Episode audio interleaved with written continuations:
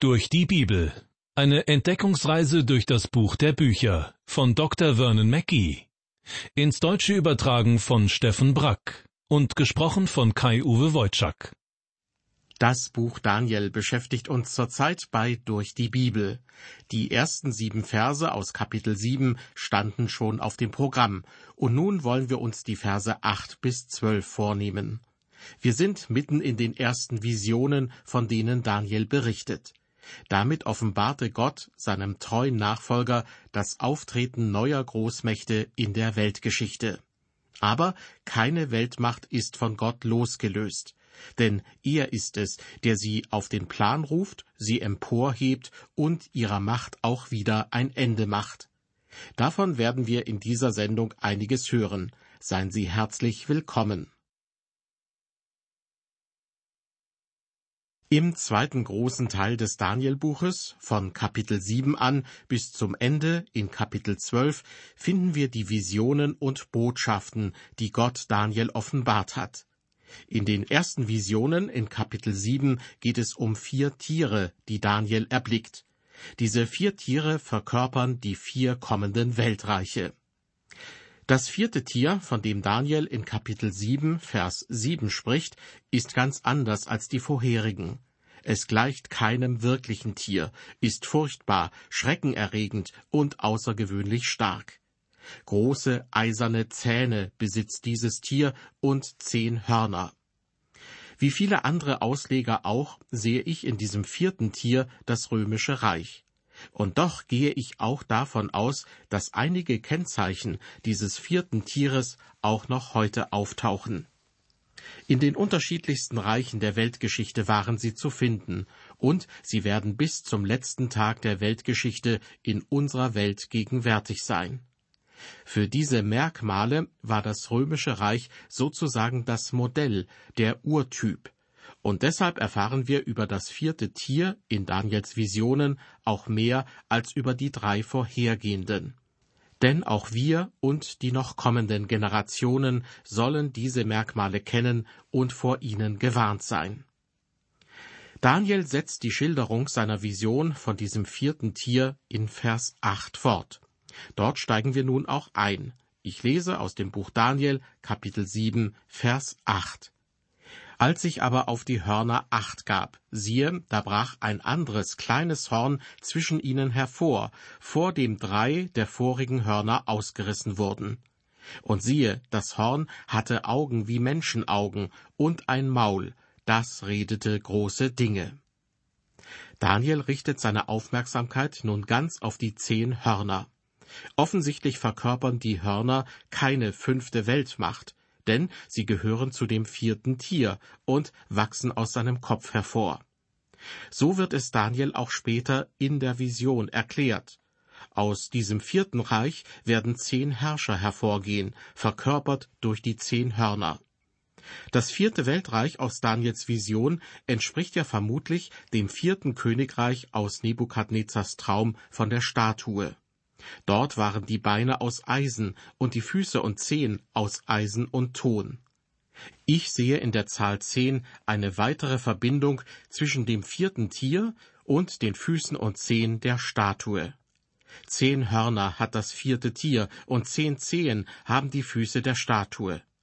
Zur Zeit der zehn Hörner, also der zehn Könige, wird es aus meiner Sicht so sein, wie bei den zehn Zehen der Statue angedeutet. Demnach wird das vierte Reich zu dieser Zeit einerseits stark sein, darauf deutet das Eisen in den zehn Zehen hin, und andererseits wird das vierte Weltreich auch schwach und zerbrechlich sein. Darauf verweist der Ton. Ich meine, das wurde im römischen Reich sehr deutlich. Rom hatte eine damals überlegene militärische Stärke. Das war der Grund für die enorme Ausweitung des römischen Reiches aber in sich war es auch schwach und zerbrechlich. Das lag einerseits an der schieren Ausdehnung des Reiches. Dieses Riesenreich wurde immer weniger regierbar, einfach weil es zu groß wurde. Und ein immer größer werdendes Territorium militärisch zu verteidigen, wurde zunehmend schwieriger, bis es schließlich gar nicht mehr möglich war. Doch der Zerfall des römischen Reiches hatte weitere Gründe, die in seinem Innern lagen. Die Gier der politisch Verantwortlichen nach Macht und Reichtum zerfraßen das Reich von innen. Und sicher trug auch der moralische Zerfall der römischen Gesellschaft zum Untergang des Weltreiches bei. Stärke und Schwäche gehörten beide zum römischen Reich, besonders als es seinem Ende entgegenging. Diese Stärke, gepaart mit Schwäche und Zerbrechlichkeit, lässt sich seitdem immer wieder bei den verschiedensten Nationen und Herrschaftssystemen finden. Das ist jedenfalls mein Eindruck. Ich will das einmal am Beispiel meines Heimatlandes zeigen, den Vereinigten Staaten von Amerika. Wir sind gewiss wirtschaftlich und auch militärisch ein sehr starkes Land. Dazu sind wir eine Demokratie und die persönliche Freiheit des Einzelnen ist ein enorm hohes Gut in unserer Gesellschaft. Doch in der Praxis sehe ich, wie unsere Demokratie immer weiter ausgehöhlt wird. Und das macht unsere Gesellschaft schwach. Es ist fast schon ein Witz davon zu sprechen, wie wichtig jeder einzelne normale Bürger sei. Denn Sie und ich, wir sind nicht besonders wichtig, um es einmal ganz offen auszusprechen. Ab und an, nämlich wenn die nächsten Wahlen vor der Tür stehen, dann erzählen uns die Politiker, wie wichtig wir seien und dass wir doch alle mündige Bürger wären. Doch in Wahrheit haben wir äußerst wenig Einfluss, wenn es darum geht, unsere Regierung zu kontrollieren. Und unseren Präsidenten können wir auch nicht wirklich auswählen. Wir haben lediglich die Wahl zwischen zwei Kandidaten, nachdem die ganze Vorauswahl schon längst von anderen getroffen wurde. Die Lobbyisten, also die Interessensvertreter mächtiger Gruppen, wie zum Beispiel der Autoindustrie oder der Rüstungsindustrie, diese Interessensvertreter und die Politiker, sie bestimmen die Vorauswahl. Bitte verstehen Sie mich nicht falsch. Ich danke Gott, dass ich in einer Demokratie lebe, und ich bin dankbar für die Freiheit, die wir haben. Doch ich bin sicher, dass die Mächtigen uns manipulieren wollen, damit wir so denken wie sie. Interessanterweise ist Gottes Herrschaft keine Demokratie. Im Grunde genommen ist es eine Monarchie. Eines Tages wird Jesus Christus sein Reich endgültig aufrichten. Und dann wird er niemanden fragen, was denn getan werden sollte. Jesus wird die Entscheidungen treffen. Und die Richtung, die er vorgibt, die gilt dann auch für die ganze Welt, im Himmel und auf der Erde. Deshalb ist es am besten, wenn Sie und ich uns schon jetzt von Jesus umgestalten lassen. Und zwar so, dass wir ihm ähnlicher werden. Jesus verwandelt uns, wenn wir an ihn glauben. Andernfalls wird es für uns wohl ziemlich unbehaglich werden unter seiner Herrschaft. Genau genommen wird Jesus alles aus seinem Reich verbannen, das sich seiner Herrschaft widersetzt. Jeder, der sich gegen ihn auflehnt. Zum Glauben an Jesus gehört es eben auch, seine Herrschaft anzuerkennen. Und das Gute daran ist, Jesus ist ein guter Herr, ein gerechter König, voller Gnade und Barmherzigkeit. Das römische Reich zerfiel, nicht zuletzt, weil es sich von innen heraus selbst zugrunde richtete. Recht und Gerechtigkeit hatten keinen Bestand, und so verdarb und vermoderte dieses Weltreich von innen heraus. Erstaunlich, dass beim Niedergang des römischen Reiches auch der Alkoholmissbrauch eine wesentliche Rolle spielte, so wie wir das auch schon beim babylonischen und dem mazedonisch-griechischen Reich festgestellt haben. Oft wird, völlig zu Recht, wie ich finde, vor Drogen- und Medikamentenmissbrauch gewarnt. Doch die Gefahren des Alkohols wollen manche nur zu gerne übersehen. Wen wollen wir damit eigentlich Sand in die Augen streuen? Es gibt mittlerweile, zum Beispiel in Deutschland, fast zwei Millionen Alkoholiker, und viele bleiben unerkannt, so lange, bis sie sich aus Verzweiflung selbst töten oder in eine Klinik eingewiesen werden. Es ist nicht alles gut in unserer Gesellschaft, und um der Wahrheit willen müssen auch die Probleme benannt werden, denn nur so können die Betroffenen Hilfe erfahren. Manche Ausleger sind der Meinung, das römische Reich sei zwar zerfallen, aber es würde eines Tages wieder zu einem Großreich vereint werden, und es gäbe Leute, die nur auf jemanden warteten, der dazu in der Lage sei. Bis dahin bestünde das römische Reich in den Nachfolgestaaten fort, Und schließlich werde sich das römische Reich in seiner endgültigen Form zeigen, als eine Art Staatenbund aus zehn Königreichen, eben den zehn Hörnern, von denen Daniel hier in Vers 8 schreibt. Vielleicht haben diese Ausleger recht. Doch es gibt auch andere Deutungsmöglichkeiten.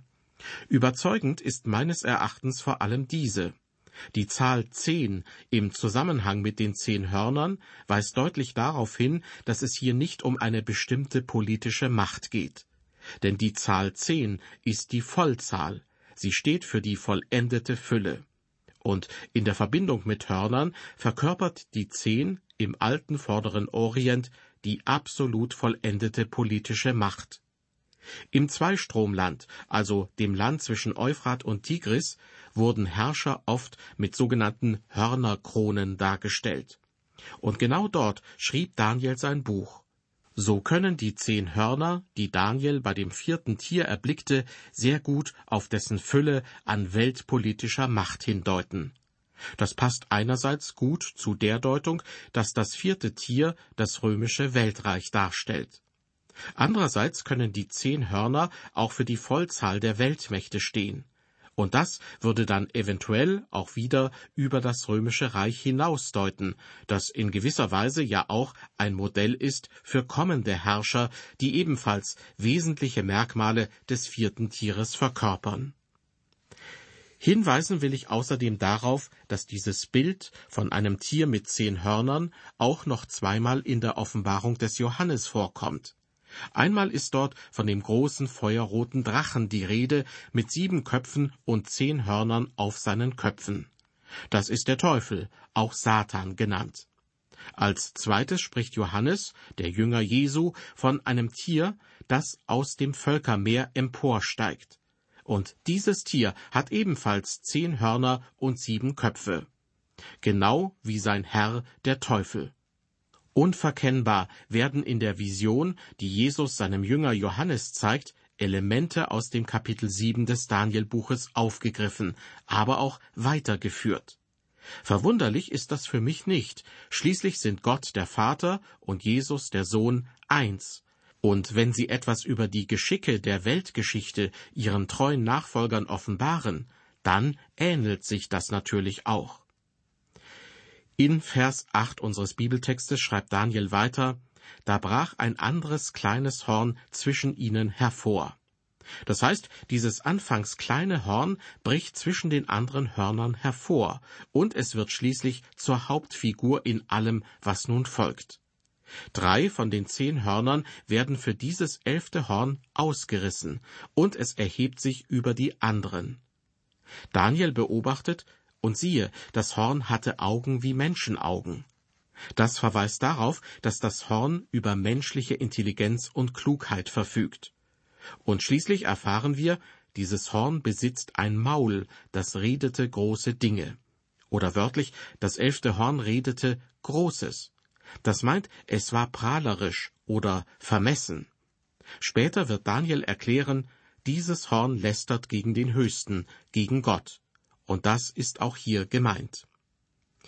Nachdem Daniel alle vier Tiere gesehen hat, wechselt die Szene relativ unvermittelt. Eigentlich steht er noch unter dem Eindruck des entsetzlichen vierten Tieres und des letzten Horns, das Gott lästert. Doch nun tritt mit einem Mal Gott auf den Plan. Hören wir, wie Daniel das beschreibt, in Vers 9. Ich sah, wie Throne aufgestellt wurden, und einer, der uralt war, setzte sich. Sein Kleid war weiß wie Schnee, und das Haar auf seinem Haupt rein wie Wolle. Feuerflammen waren sein Thron, und dessen Räder loderndes Feuer.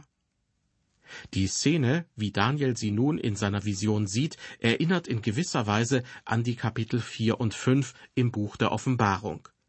Doch Daniels Vision von Gottes Thron vermittelt ein sehr eigenständiges und, wie ich finde, beeindruckendes Bild von Gott und von seiner uneingeschränkten Macht. Daniel beschreibt die Person, die sich auf einen der Throne setzt, mit den Worten einer, der uralt war. Damit ist Gott gemeint, Gott der Ewige. Wörtlich steht hier einer, der alt war an Tagen. Gott war schon immer und er wird immer sein. Gottes Gewand war weiß wie Schnee, schreibt Daniel. Das vermittelt etwas von Gottes Heiligkeit und Gerechtigkeit. Weiter heißt es in Vers 9, das Haar auf seinem Haupt war rein wie Wolle. Reine Wolle ist ebenfalls weiß. Im Buch der Sprüche geht es um die Weisheit, und dort wird das graue Haar der alten Menschen als ihr Schmuck bezeichnet. Hier in Daniel heißt es von dem ewigen Gott, sein Haar ist weiß wie reine Wolle.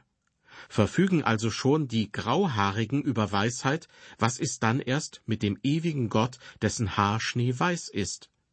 Gottes Haar, so weiß wie reine Wolle, spricht von seiner Weisheit, die grenzenlos ist. Daniel berichtet weiter von Gott, so wie er ihn in der Vision in jener Nacht sah. Feuerflammen waren sein Thron. Feuer steht in der Bibel sehr häufig im Zusammenhang mit Gottes Gericht. Das ist auch hier der Fall, wie wir in Vers 11 feststellen werden. Wenn Sie versuchen, sich das Bild einmal vorzustellen, das Daniel vor Augen hat, Gott in einem schneeweißen Gewand und mit weißem Haar sitzt nicht einfach auf einem Stuhl, ja noch nicht mal auf einem Thron aus Gold, sondern Gottes Thron sind Feuerflammen. Gottes Wirklichkeit und seine Natur erscheinen hier ganz und gar überirdisch. Daniel erblickt hier etwas von der himmlischen Wirklichkeit Gottes, und der thront auf Feuerflammen. Das ist ein lebendiger Gott, voller Energie und Kraft. Schließlich hören wir in Vers 9 noch von Rädern an dem Feuerthron. Und diese Räder waren ebenfalls loderndes Feuer. Wie der Thron, so brannten auch die Räder nicht, sondern die Räder selbst waren Feuer. Daniels Zeitgenosse, der Prophet Hesekiel, hatte ebenfalls eine Vision von Gottes Thron.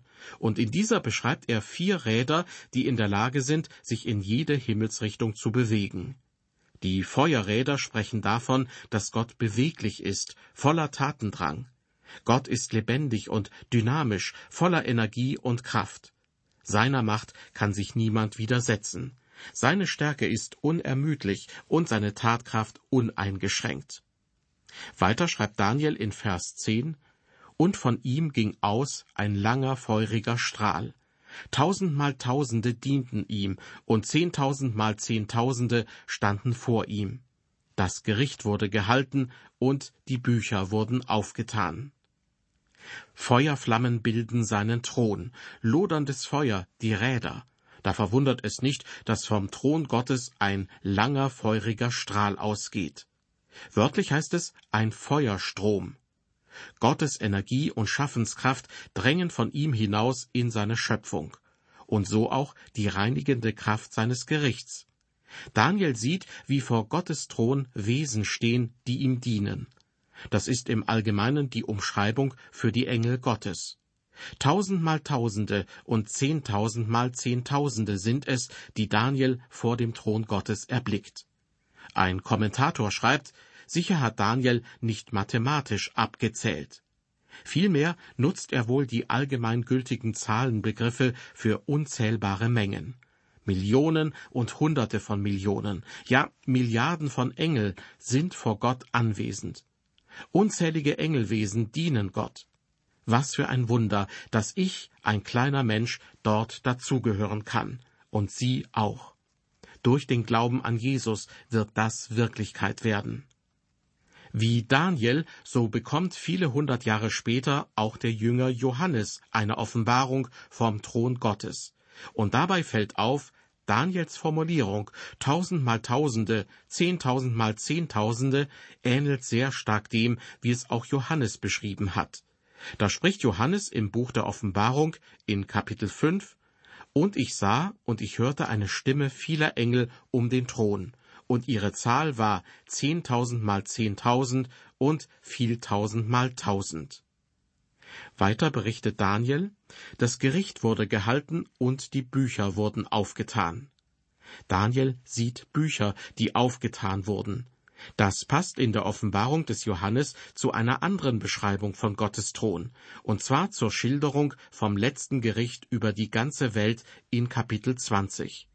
Dort schreibt Johannes, und ich sah einen großen weißen Thron und den, der darauf saß, und Bücher wurden aufgetan.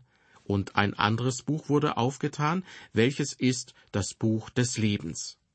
Hier begegnen wir wieder einer Besonderheit, die bei manchen Prophetien im Alten Testament zu beobachten ist.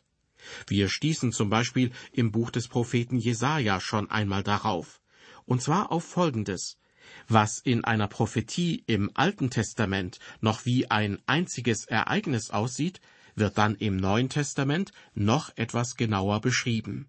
Und dabei zeigt sich manchmal, die im Alten Testament geoffenbarte Wahrheit ist und bleibt wahr, doch verschiedene Einzelheiten davon können sich zu unterschiedlichen Zeitpunkten erfüllen. So auch hier. Daniel erfährt, Gott wird Gericht halten, einmal über die vier Tiere und darüber hinaus auch über die ganze Welt. Denn darauf scheinen die geöffneten Bücher in Vers 10 hinzuweisen. Dass zwischen diesen Ereignissen noch kürzere oder längere Zeiträume liegen, ist in Daniels Vision noch nicht ersichtlich. Das offenbart Gott später etwas genauer, zum Beispiel dem Jünger Johannes, der das Geschaute im Buch der Offenbarung niedergeschrieben hat. Daniel stand eigentlich noch ganz unter dem Eindruck des furchtbaren vierten Tieres und unter dem Eindruck des kleinen Horns, das Gott lästert. Da sah er mit einem Mal den Feuerthron, und Gott, der Ewige, setzte sich darauf. Und davor standen Milliarden von Engeln. Nachdem Daniel diese ganze Szene nun etwas verinnerlicht hat, wird seine Aufmerksamkeit wieder ganz unvermittelt zurückgelenkt auf das Horn. Denn die großspurigen Reden, mit denen es Gott lästert, lassen Daniel erneut aufhorchen. Hören Sie nun dazu Vers 11. Ich merkte auf, um der großen Reden willen, die das Horn redete, und ich sah, wie das Tier getötet wurde und sein Leib umkam und ins Feuer geworfen wurde. Daniels Schilderung von dem furchtbaren vierten Tier endete in Vers 8 mit den Worten, das Horn hatte ein Maul, das redete große Dinge. Dann wurde Daniels Blick auf Gott und seinen Feuerthron gelenkt und auf die unzählbar vielen Engel. Mir kommt das so vor, als wollte Gott seinem treuen Nachfolger sagen, Daniel, das Horn, das kleine Horn, das so groß wird, es mag noch so große Reden schwingen, es mag noch so viele Menschen verführen, es mag mich, den Höchsten, noch so sehr lästern. Doch all das bleibt nicht ungesühnt. Ich bin schon bereit, und ich werde auch das Horn richten nach meiner Gerechtigkeit. Und nachdem Daniel das geschaut hatte, hört er sie wiederum, die großen Lästerreden des Horns. So knüpft der Begriff des elften Verses nahtlos an an das Ende von Vers acht. Während das kleine Horn also lauthals seine vermessenen Lästerworte erhebt, scheinbar völlig unbehelligt, hat Gott schon längst alles vorbereitet für sein Gericht. Er ist bereit zu richten über die Lebenden und über die Toten und er weiß genau, wer in sein ewiges Reich einziehen wird und wer nicht. Erstaunlich ist nun, wie schnell alles weitere geschieht. Daniel schreibt weiter in Vers 11, Und ich sah, wie das Tier getötet wurde, und sein Leib umkam und ins Feuer geworfen wurde. Kein langer Kampf, kein dramatisches Aufeinanderprallen zweier mächtiger Gegner und der bangen Frage, kann Gott wirklich dieses schreckenerregende vierte Tier besiegen. Nein, so mächtig und schrecklich das vierte Tier auch war, sobald Gott dessen Ende beschließt, tritt es auch unverzüglich ein. Daniel sah, wie das vierte Tier getötet wurde. Doch warum betont er noch ausdrücklich, dass der Leib des Tieres umkam und ins Feuer geworfen wurde? Um deutlich zu machen, die Schreckensherrschaft dieser Weltmacht ist endgültig vorbei. Das Tier ist wirklich tot, für immer, und es wird keine Rückkehr mehr geben. In der Offenbarung des Johannes wird das Tier, das dem vierten Tier aus Daniels Vision so sehr ähnelt, ebenfalls ins Feuer geworfen, in den Feuersee, wie es dort heißt. Und dieser Feuersee verkörpert in der Offenbarung den zweiten Tod. Das ist der endgültige Tod, nachdem es keine Auferstehung mehr gibt. Den ersten drei Tieren, die Daniel in seiner Vision sah, ergeht es nicht anders. Aus Vers 12 erfahren wir, und mit der Macht der anderen Tiere war es auch aus, denn es war ihnen Zeit und Stunde bestimmt, wie lange ein jedes leben sollte. Gott war es, der die Tiere und damit die Weltreiche, die sie verkörpern, aus dem Völkermeer erhoben hat. Und sie haben auch nur so lange Bestand, wie Gott das für sie vorgesehen hat, und keine Stunde länger. Das ist gut zu wissen, denn auch wenn die Tiere alle vernichtet wurden, sieht es doch so aus, als ob manches von dem, was diese Weltreiche ausgemacht hat, in anderen Reichen und Nationen weiterlebt. Besonders die typischen Kennzeichen des vierten Tieres, wie zum Beispiel seine zerstörerische Gefräßigkeit, seine menschenverachtende Brutalität und vor allem sein Lästern gegen Gott und gegen alle, die zu Gott gehören. Mächtige Weltreiche hat die Geschichte schon gesehen, doch keine Weltmacht bleibt länger, als Gott das will. Und am Ende der Zeit wird Gott selbst sein Reich aufrichten, und das bleibt für immer. Dabei spielt Jesus Christus, der Gottessohn, eine entscheidende Rolle. Dazu mehr in unserer nächsten Ausgabe von Durch die Bibel. Dann geht es um die Verse 13 bis 20 aus dem Kapitel 7 des Danielbuches. Seien Sie behütet von dem Gott, der alle Geschicke in seiner Hand hält.